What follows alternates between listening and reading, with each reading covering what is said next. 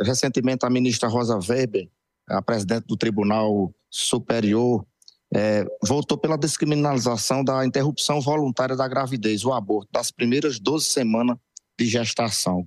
Como é que o senhor avalia essa, essa decisão? Essa pergunta é uma pergunta que gera muita polêmica, não é? Mas nós, cristãos, nós somos a favor da vida. Se você analisar, existem muitas ONGs, por exemplo, no estado da Bahia, defendendo o direito à vida de uma tartaruga. Entende? Por que é que a criança que está no ventre ela não tem o direito à vida? É uma vida em formação. Ah, o ser em si ele já é definido como ser humano, homem, mulher, no seu código genético.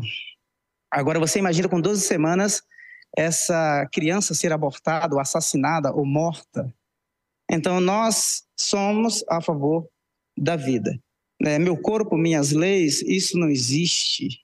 Tá? Eu não tenho o direito de tirar a vida de uma criança que foi gerada, que está sendo gerada naquele corpo. Eu conheço histórias magníficas.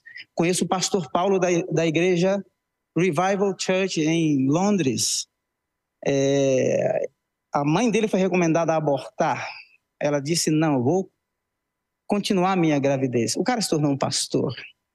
Tem testemunhos aí de outras pessoas que sabem que as consequências de um aborto, além de tirar a vida daquela criança, ela também tem consequências psicoemocionais para a pessoa, para a mulher que está abortando. Então, não aborte, nós somos a favor da vida.